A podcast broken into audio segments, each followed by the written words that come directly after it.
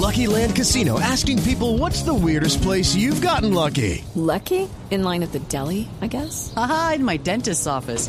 More than once, actually. Do I have to say? Yes, you do. In the car before my kids' PTA meeting. Really? Yes. Excuse me, what's the weirdest place you've gotten lucky? I never win and tell. Well, there you have it. You can get lucky anywhere playing at LuckyLandSlots.com. Play for free right now. Are you feeling lucky? No purchase necessary. Void where prohibited by law. 18 plus. Terms and conditions apply. See website for details.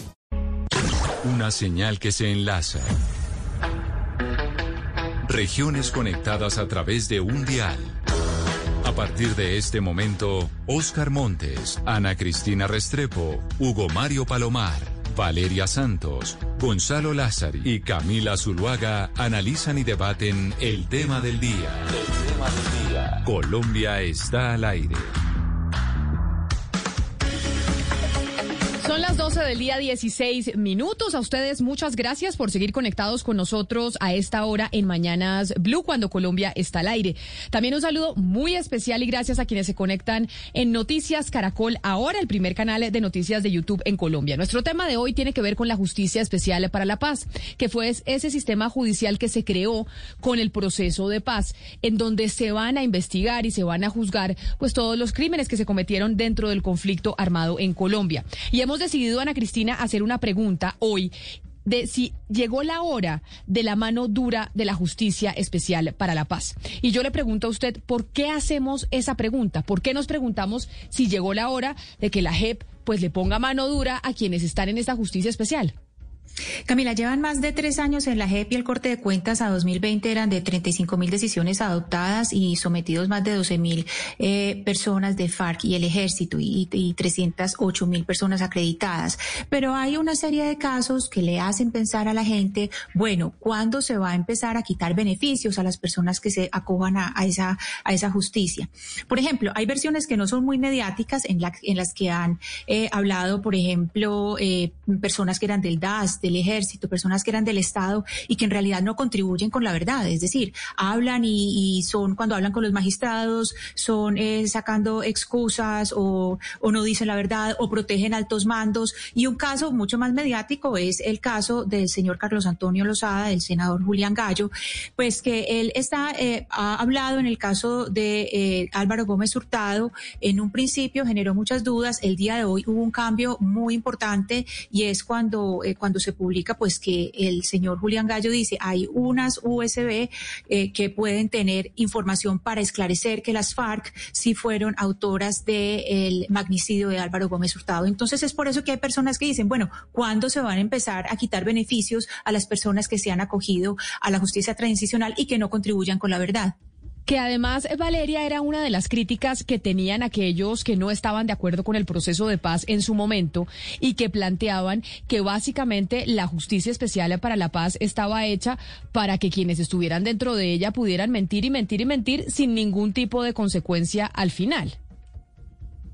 Lo que pasa, Camila, es que en el diseño de la Justicia Especial para la Paz quedó que básicamente antes del juicio oral, antes del juicio final, las personas se podían retractar de lo, de lo dicho eh, durante todo el proceso de investigación, todo el proceso que estamos viendo en este momento, todo, digamos, eh, lo que estamos en este momento pre presenciando. Entonces, eso un poco pues desincentiva a las personas de contar la verdad desde el principio, porque ya cuando se ven sometidos a un juicio adversarial, entonces es cuando dicen, ah, bueno, espérese, yo ahora sí cambio mi, la versión. Entonces sería bueno un poco indagar cómo quedó en realidad esto en el marco estructural de la JEP y si es posible entonces que una persona pues mienta, mienta, mienta, mienta, mienta, entonces la JEP lo, le diga, usted no está diciendo la verdad, nos vamos a un juicio oral y antes del juicio la persona diga, bueno, entonces ahora sí voy a contar la verdad y siga con beneficios. Pues entonces permítame saludar a Eduardo Cifuentes, el profesor Cifuentes, presidente de la Justicia Especial para la Paz. Doctor Cifuentes, bienvenido a Mañanas Blue. Gracias por acompañarnos el día de hoy. Buenos días, eh, ¿cómo están?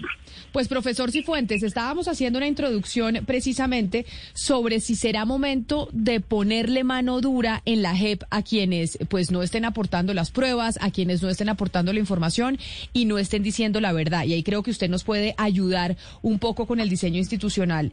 ¿Qué pasa con la gente que no dice la verdad dentro de los procesos y que está en la Justicia Especial para la Paz? ¿Cuáles son las consecuencias si usted durante todo un proceso miente miente, miente, miente, miente, no dice, eh, la, no, no dice la verdad en la investigación? Pues una condición importante, de fondo esencial para cualquier compareciente que ingresa a la JEP es ofrecer, ofrecer verdad exhaustiva, sobre todo cuando recibe beneficios. El solo acceso a la Jurisdicción Especial para la Paz implica ya un beneficio. Por consiguiente, las salas de justicia las secciones del tribunal, desde el principio, a partir precisamente del ingreso y de los beneficios eh, temporales o provisionales que se otorguen, adquieren una competencia para gestionar y supervisar el régimen de condicionalidad, que son las obligaciones. Si persiste, naturalmente, una reticencia por parte del compareciente a decir la verdad, si incumple los compromisos con las víctimas, se inicia un incidente de incumplimiento. Este incidente de incumplimiento puede también significar la pérdida de cualquier beneficio y eventualmente la exclusión misma de la jurisdicción. La, la JEP es muy estricta en esta materia. La JEP indica, establece y ordena siempre un comportamiento leal y, veraz. Cuando no lo encuentra así, se inicia de oficio un incidente de incumplimiento que, repito, eventualmente podría llegar o al retiro de los beneficios, a su reducción o eventualmente a la misma exclusión. Pero entonces, doctor Cifuentes, ahí le pregunto yo sobre las críticas que hacían aquellos que en su momento no estaban de acuerdo con, eh, con el proceso. Y es, no necesariamente el hecho de que usted mienta dentro de un proceso significa que a usted lo van a expulsar de la Jurisdicción Especial para la Paz. Puede que le quiten los beneficios, pero no necesariamente significa que a usted lo trasladen a la justicia ordinaria. ¿En qué caso, en qué punto se decide, oiga, sabe que esta persona, por cuenta de mentir, y de no estar diciendo la verdad, que su compromiso para estar dentro de esta justicia se le expulsa de la misma. Pero por el contrario, la jurisdicción supone un nuevo paradigma. Usted sabe muy bien que em, los comparecientes, presuntos infractores, están sometidos a penas hasta de 20 años que aplica la Jurisdicción Especial para la Paz, penas de prisión hasta de 20 años, salvo que en la primera fase de entrada, que se denomina fase no adversarial, que hagan aportes a la verdad. En la fase, la fase no adversarial, o sea, cuando no está ante un procedimiento penal propiamente dicho, con todas las garantías y los rigores propios de un procedimiento penal, la conducta, la conducta que se espera es la de colaborar con la justicia y en este sentido ofrecer verdad plena, verdad que es objeto de contrastación tanto por parte de las víctimas como por parte de la propia jurisdicción.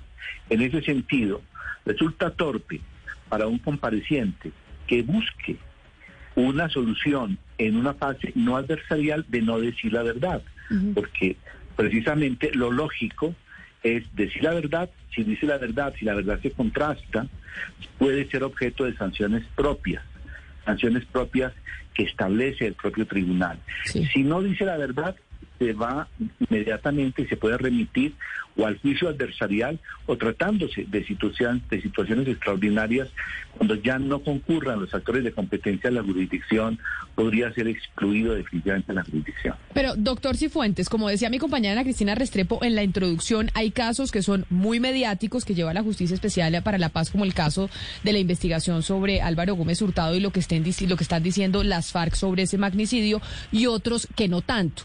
Digamos que la información sobre el caso de Álvaro Gómez Hurtado hoy es noticia por cuenta de que el eh, señor Gallo, congresista eh, de las extintas FARC, pues dio una rueda de prensa a partir de las nueve de la mañana diciendo las pruebas que tienen para poder sustentar que ellos sí fueron los responsables del crimen de Álvaro Gómez Hurtado.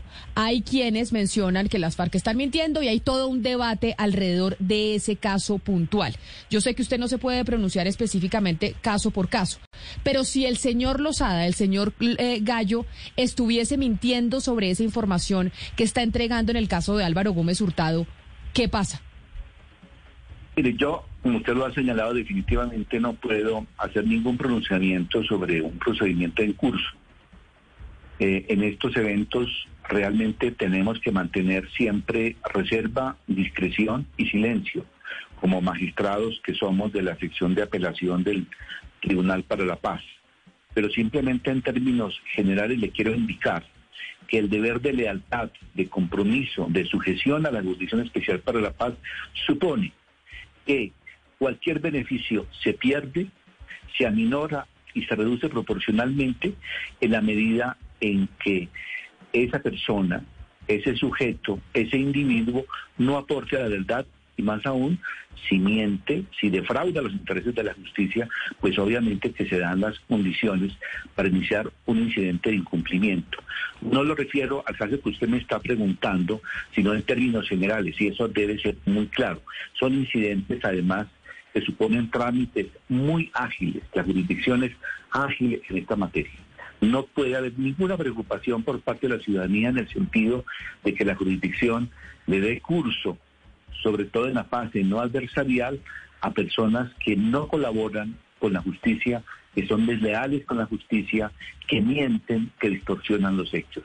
Para esos efectos se ha contemplado este mecanismo del incidente de cumplimiento, que es un incidente que se trama, se tramita de una manera ágil. Sí, magistrados y fuentes, ahí, eh, para no referirnos a casos puntuales con nombres puntuales, eh, hablemos de una serie de casos especiales de comparecientes que ya están muy viejos. Es decir, cuando ocurrieron los, los, eh, pues, los casos por los cuales están en, la justicia especial, sucedieron hace mucho. digamos que a estos comparecientes, pues no les queda mucho de vida y, y, de condena, pero es fundamental esa verdad que ellos tienen, eso que ellos pueden hablar ante la magistratura. Estos comparecientes que son tan viejos se escudan en la pandemia para no ir, eh, por supuesto, a las, a las audiencias presenciales, pero entonces en estas audiencias virtuales eh, salen o con excusas médicas o que con mala eh, conexión o dicen que no oyeron la pregunta, o sea, son unas, unas audiencias supremamente complejas por causa de la pandemia. Y, y, precisamente eso lo usan de excusa. Magistrado, ¿qué se puede hacer en este tipo de audiencias que tienen, digamos, son comparecientes que tienen tanto conocimiento desde hace tanto tiempo, no se pueden vacunar o hacer algo para que, pues, para que puedan continuar los procesos? ¿O, qué se hace en ese caso? Bueno, primero tengo que decirle que los crímenes de los cuales es competente la jurisdicción son aquellos cometidos antes del 1 de diciembre de 2016. Estamos hablando de un arco, de un arco temporal bastante extenso. Todo lo que antecede al 1 de diciembre de 2016. De otro lado, independientemente de la edad de los comparecientes, o de, sus situaciones, la jurisdicción tiene un sistema de justicia digital tal vez el más moderno en Colombia y en América Latina.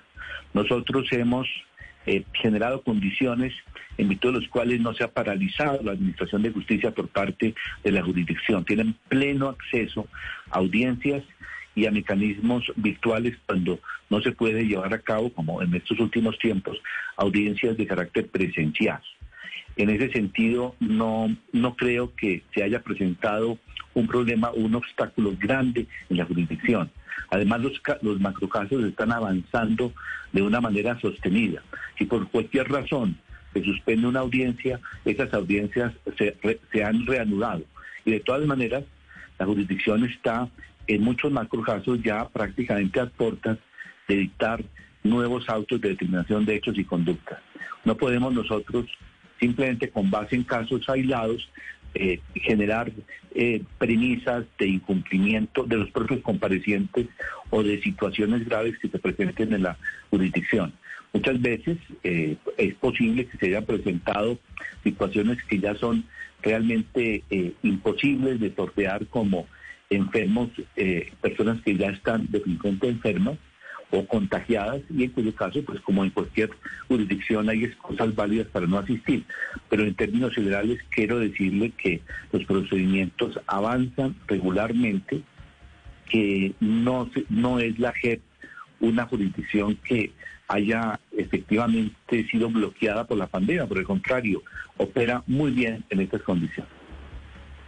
Pero mire, profesor Cifuentes, un poco para entender, porque usted dice que mentir tiene consecuencias y digamos que desde el aporte a la verdad se gradúa la pena. En la medida en que una persona, por ejemplo, va, comparece eh, en esa etapa no adversarial, como usted nos ha explicado, y dice mentiras, y entonces la JEP dice no, lo que usted está diciendo no lo podemos contrastar con la verdad, nos vamos a una etapa adversarial, a juicio. Esa persona en el momento que se va a juicio pierde el beneficio de sanciones propias o si antes del juicio dice, puede decir la persona, no, bueno, ahora sí voy a aportar verdad y arrepentirse después de, entrar al juicio. Es decir, solamente mentir una vez ya hace que la persona pierda sanciones propias.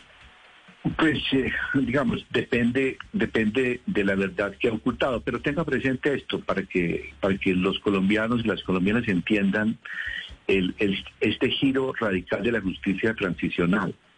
Usted tiene, eh, conforme a la Constitución, eh, el derecho de la no autoincriminación ante la justicia. Y esa es una garantía preciosa.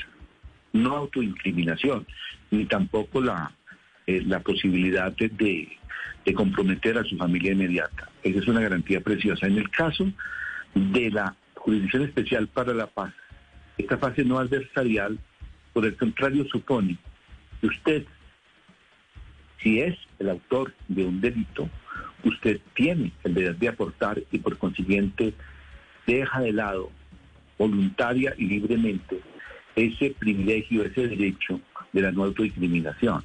Este es un paso importante, radical que se da en Colombia.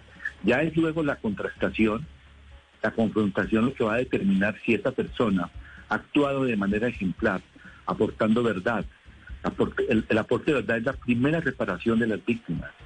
Si cumple toda una serie de requerimientos, podría ser objeto de una sanción propia. Sanción propia que no es tampoco un regalo, es una consecuencia negativa, adversa a la persona, supone un reproche, supone una restricción de la libertad durante, para máximo responsable durante ocho años. Y supone también trabajos obligatorios para la comunidad y para las víctimas. De modo que no se trata de una sanción que se pueda llamar benigna. Pero, de ninguna profe- manera. pero profesor es Cifuentes, pero, pero doctor Cifuentes, mire, la percepción que hay en un sector de la, de la ciudadanía, y se lo, se lo digo por lo que nos escribe, por ejemplo, una oyente que se llama Ana María Arboleda Gutiérrez, que dice, pues qué belleza que en la Justicia Especial para la Paz puedan mentir por tres años, mentir, mentir, mentir, como le decía mi compañera Valeria, y después retractarse, que el sistema esté estructurado de tal manera que usted pueda mentir todo el tiempo y al final cuando ya le van a poner la sanción, sí decir, ay no, mentiras. Ahora sí, sí aporto eh, realmente cuál fue la realidad de los hechos. No, eso no, eso no, no surge de las normas que aplica la JEP. Yo creo que hay muchos sectores eh, que emocionalmente están, eh, digamos, siempre en contra de, de la jurisdicción y la justicia transicional y no toman en consideración las normas. Eso no corresponde al esquema normativo ni a una justicia seria como es la jurisdicción. Yo creo que la gran, eh, afortunadamente, en su gran número, la jurisdicción está muy bien soportada por la ciudadanía y por amplios sectores de la ciudadanía. El hecho de que algún sector no apoye la JEP y desfigure lo que es normativa de la JEP no, no, no tiene que llevar a ustedes a entender que esas premisas son ciertas. O, o sea, doctor Cifuentes, eso no es factible. O sea, entiendo En- que el diseño absoluto, institucional de la Justicia. Especial para la Paz no se hizo para que eso sucediera. La- Pero no es factible la- que quien esté dentro de un proceso en la JEP, pues diga mentiras, diga mentiras y diga mentiras. Y cuando ya vea que es que, lo- que no puede mentir más, porque si no se viene la sanción, ahí sí decir la verdad al final después de tres, cuatro, cinco años. La, la jurisdicción no es una opera, una opereta, eso es, eso es una opereta lo que se está señalando por parte de la distinguida ciudadana. Eso no ocurre en la. Pero mire, profesor, más allá de, de, de- de decir que esto viene de un sector de la oposición, etcétera, etcétera, sí hay una preocupación legítima por parte de las víctimas, incluso por parte de quienes hemos apoyado el proceso de paz. Y es que sí estamos escuchando, lo contaban a Cristina, diferentes testimonios que no corresponden a la verdad de diferentes comparecientes. De hecho, pues en este momento estamos todos esperando a que el grueso de los que se nombran en el auto de, de determinación de hechos y conductas del caso Macro 01, pues respondan y digan yo vamos a ser responsables de absolutamente todo.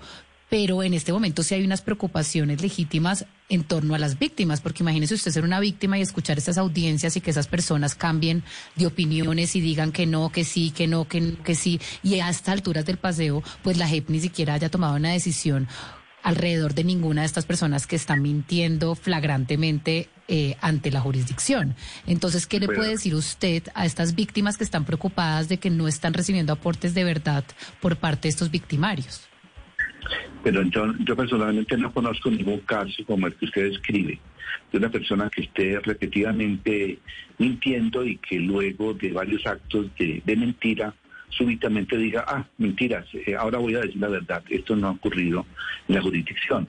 Ahora, lo que se dice por parte de un compareciente o de varios comparecientes se contrasta con las pruebas que se han decretado, se contrasta con lo que surge de la verdad derivada de los miles de expedientes que tiene que examinar la jurisdicción, inclusive con sentencias que se han dictado por parte de la justicia ordinaria, eh, el cruce de información de diferentes versiones libres eh, y otras versiones eh, que no son que, que se que se hacen dentro de la jurisdicción. Y solamente al final se puede determinar si efectivamente cuáles son los hechos y las verdades que respalden esos hechos. Y se van a adoptar las decisiones. No, no tenga la menor duda de que ante casos de mendacidad y de defraudación con la justicia se va a actuar con toda la fortaleza para, para evitar naturalmente que se creen situaciones de beneficio eh, en favor de personas mendaces, personas que defrauden la justicia. no ha ocurrido y tampoco va a ocurrir. Pero mire, magistrados y fuentes, eh, es que a propósito de lo que usted acaba de decir, me gustaría que, que eh, nos aclarara alguna posición que existe en torno a, a, los castigos, a las sanciones impuestas por la JEP o que podría imponer la JEP. Y se lo digo concretamente por la, por la expresión del, presidente Duque, que él había dicho recientemente que espera que la JEP aplique sanciones proporcionales y efectivas, es un encomillado, proporcionales y efectivas a quienes han cometido delitos de lesa humanidad. Y yo creo que en ese sentido el presidente Duque está interpretando también el sentimiento de un grueso del país, que está esperando sanciones proporcionales y efectivas a quienes eh, cometieron delitos de lesa humanidad. Me gustaría que usted en ese sentido diera una respuesta, senador, eh, perdón, eh, magistrados y fuentes. Las sanciones que impone la JEP y que va a imponer la JEP serán siempre proporcionales y efectivas una sanción tiene que ser proporcional a la gravedad de los hechos, proporcional al aporte de verdad, proporcional a la reparación a las víctimas, proporcional a partir de un marco normativo suficientemente denso y extenso, que es el que aplica la jurisdicción. De hecho, como le decía, el Tribunal para la Paz puede imponer penas puramente retributivas de prisión hasta de 20 años dependiendo de la gravedad de los hechos y naturalmente de la responsabilidad de quienes son considerados después de un proceso eh, responsables claramente de los mismos. Y también cuando se aplica la sanción propia en un régimen no adversarial, se está aplicando una consecuencia negativa a la persona, se le está haciendo un reproche por un crimen que se ha cometido e igualmente se hace a partir de la culpabilidad que se haya demostrado, aplicando pruebas y garantizando el debido proceso. Estas sanciones son, serán tan efectivas que van a ser objeto de verificación ni más ni menos que por el sistema de Naciones Unidas, a través precisamente de la ampliación del mandato que el presidente Duque le solicitó a Naciones Unidas y que Naciones Unidas acepta con el objeto precisamente de determinar que sean efectivas. Se trata de trabajos, de obras, de contenido reparador, que tienen que ver precisamente con este aspecto de justicia restaurativa que durante ocho años los máximos responsables tienen que llevar a cabo, e igualmente en condiciones de restricción de su propia libertad. Y esto va a ser objeto de supervisión y objeto de monitoreo. Y son las normas que además están consagradas en las normas. La Jurisdicción Especial para la Paz no se va a inventar ninguna norma, como no lo puede hacer ningún juez usted como juez aplica a los hechos verificados a través de la sana crítica de las pruebas que se han decretado y de la contratación que se ha efectuado, las sanciones contempladas en el ordenamiento, contempladas previamente. Esas normas y esas sanciones están en la Constitución, están en las normas que aplica la JEP y están en las sentencias de la Corte Constitucional que examinaron la constitucionalidad desde los actos legislativos hasta las últimas disposiciones que efectivamente tiene que aplicar y proyectar en sus sentencias la Jurisdicción Especial para la Paz. Magistrado, eh, re- regresemos un, poco a, este aporte de verdad, a la importancia de, po- de aportar verdad, es decir, a mentir o, eh, o estar en una situación en que las fuentes, o mm, perdón, en que los comparecientes eh, llegan y son protegiendo, digamos, altos mandos, por ejemplo. Eh, le quiero hacer dos preguntas. Hay uno, ¿por qué todas las audiencias no son públicas? ¿Por qué hay audiencias que no son públicas? Y segundo, estas personas que están en algunas de estas audiencias, pues uno se da cuenta que hay una dificultad. Es que eh, yo en ningún momento le estoy diciendo que unas personas dicen que mintieron y después dicen, ah, no, mentiras, yo digo la verdad. No, sino que uno se da cuenta de la dificultad de los mismos magistrados dentro de la dentro del proceso de, de- de pregunta de tratar de decirle mire usted está mintiendo usted está ocultando uno se da cuenta de la dificultad de ellos para poder contrastar esos testimonios porque por supuesto son ah, no solamente es contraste de testimonios sino de información y que hay esa dificultad para que suelten la verdad. Entonces uno dice eh, hasta cuándo eh, o- en qué momento se decide esta persona queda por fuera de los beneficios muy buena pregunta. O sea, cuando no generalmente no se trata en la, primero que todo las, eh, la, la publicidad es la regla general en la jurisdicción, salvo que por ciertas razones pueda eh, quien quien preside una audiencia considerar que es reservada, pero reservada temporalmente y nunca reservada además para las víctimas acreditadas dentro del proceso y para las, y para los propios naturalmente comparecientes. Y la regla general ha sido precisamente la publicidad, a diferencia de jurisdicción ordinaria en otros aspectos, pero la publicidad es la regla general, la excepción que se aplica con, con determinadas causales es una reserva que es puramente temporal o una reserva que se hace en beneficio precisamente de proteger bienes de, de enorme importancia, sobre todo en casos de violencia sexual y otros, o cuando, está, cuando se trata de asuntos de, de menores. Eso bueno. es una parte. Lo segundo, lo segundo que tengo que, que precisar tiene que ver con eh, la contrastación. La contrastación es un proceso permanente en la jurisdicción y naturalmente lo lleva a cabo la jurisdicción hasta el momento en que dicta la correspondencia, la correspondiente sentencia. No necesariamente es en el espacio de una audiencia cuando el juez tiene que anticipar su juicio final y decir usted está mintiendo, usted eh, está, el, juez puede preguntar, contrapreguntar, eh, eh, las víctimas son sujetos protagónicos en la, en la jurisdicción, pueden hacer lo propio y eso es muy valioso, pero es solamente al final, antes de la sentencia, que ya se hace una contrastación completa, o sea, mejor, se completa ese proceso de contrastación y se puede verificar entonces cuál es la responsabilidad de cada persona, eh, de cada compareciente, de cada presunto infractor, y es a partir de allí que con todos los otros elementos probatorios se dicta la sentencia. Pero también en ese sentido puede ocurrir lo propio en la justicia ordinaria. El juez de ninguna manera en, la práctica de una prueba que antecede a la sentencia anticipa cuál es el juicio final que tiene sobre la persona y sobre su responsabilidad. Las revelaciones más polémicas de la JEP recientemente es la que tiene que ver con los falsos positivos.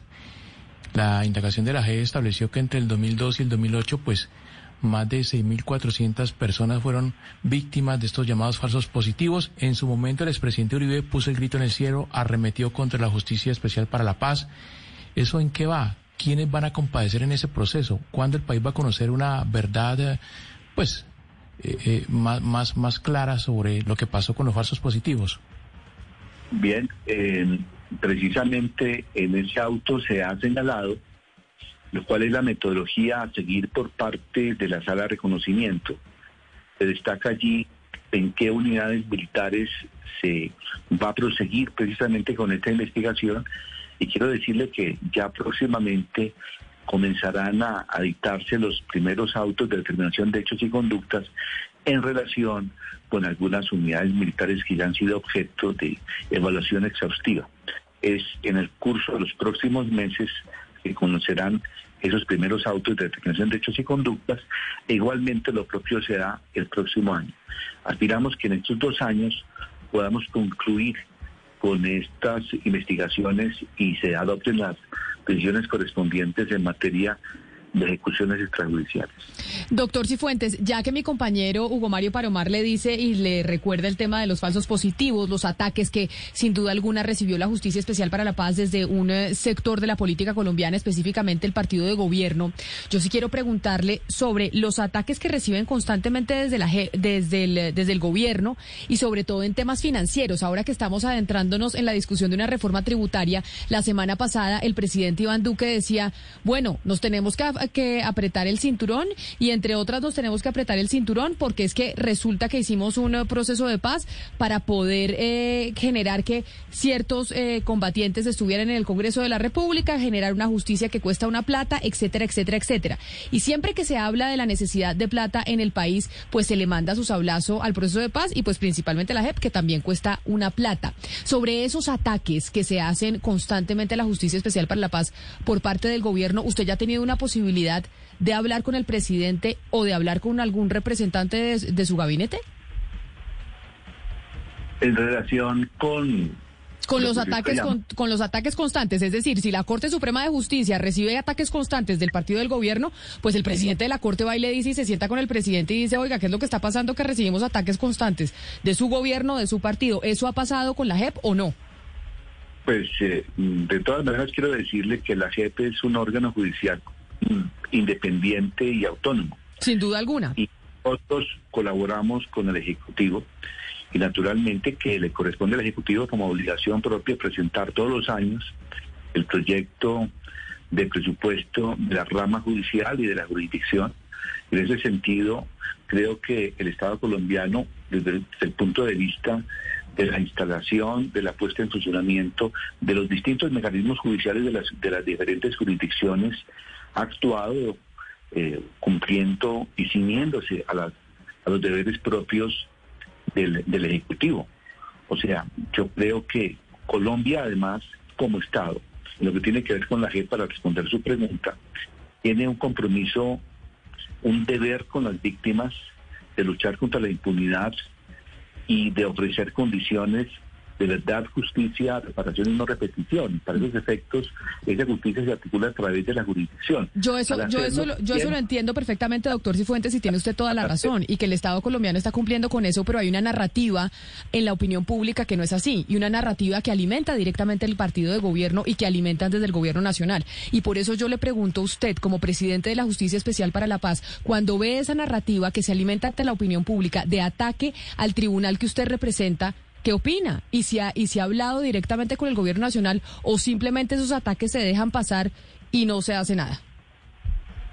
Pues eh, realmente a mí no me distrae esa narrativa. Nosotros estamos, mm, nosotros estamos obsesivamente buscando cumplir con nuestra misión de justicia, adelantar las investigaciones de estos crímenes tan graves que se cometieron en el conflicto armado interno y no podemos realmente estar pendientes de lo que un sector que de la opinión pública, político, eh, esté permanentemente pensando o señalando o denostando de la, de la jurisdicción. Yo creo que estamos hablando con hechos reales. Los jueces se pronuncian a través de sus decisiones, eh, nosotros estamos comprometidos con las víctimas y con la comunidad internacional. Esta obligación de investigar, juzgar y sancionar estos crímenes de lesa humanidad y crímenes de guerra es también un compromiso que se deriva de tratados internacionales, independientemente de que un sector político piense lo contrario, quiera lo contrario, estamos avanzando sabemos que se presentan se presentan críticas en una sociedad democrática eh, pues eh, es, es, apenas eh, normal que algunos sectores critiquen y que critiquen sobre bases, eh, digamos, erróneas, pues es un problema de ellas. Nosotros estamos actuando conforme a la Constitución y conforme a las normas y eso es lo que realmente satisface nuestras exigencias éticas. Lo demás realmente es una anécdota efímera de la historia. Pero mire, profesor, lo cierto es que el país está ansioso ya por decisiones trascendentales por parte de la JEP, por ver, digamos, estos procesos avanzar. El más avanzado es el caso 01 por secuestro. Tengo unas preguntas, son tres preguntas. ¿Cuándo va a ser la audiencia de reconocimiento de responsabilidad por este macrocaso 01? ¿Qué pasa ¿O qué pasaría si pues las personas eh, que se mencionan en este auto de reconocimiento de responsabilidad no aceptan los cargos? ¿Y qué pasa si sí los aceptan? ¿Cuándo se interpondrían estas primeras sanciones propias?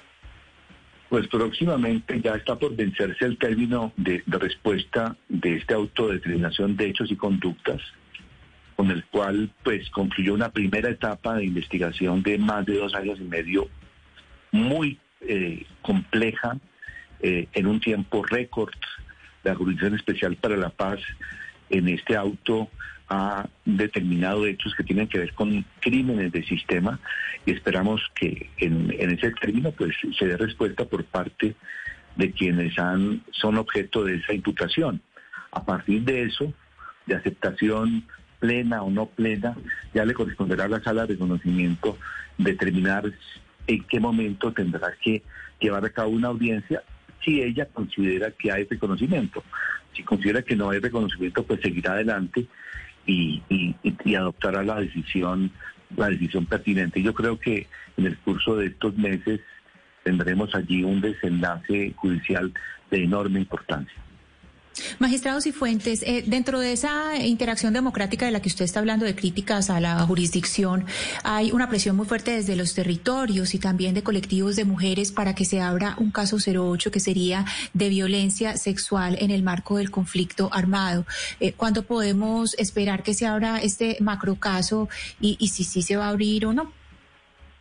Eh, yo creo que eso se va, digamos, esa es una siempre hemos escuchado ese clamor, se han presentado informes en ese sentido.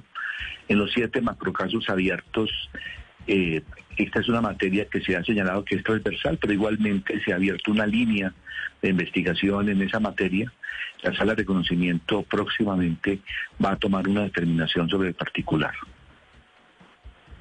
Magistrados y fuentes, eh, el, senador Gallo acaba de hacer una declaración que llama mucho la atención sobre lo que había dicho en su momento la, senadora Piedad Córdoba eh, a propósito del magnicidio del doctor Álvaro Gómez. Él sostiene que ella está mintiendo y que está encubriendo a alguien o a algunas otras personas. En ese caso, la JEP la va a citar a ella directamente para que entregue una versión de, la, de lo que está afirmando el señor Gallo le corresponde a la sala de reconocimiento tomar cualquier determinación al respecto.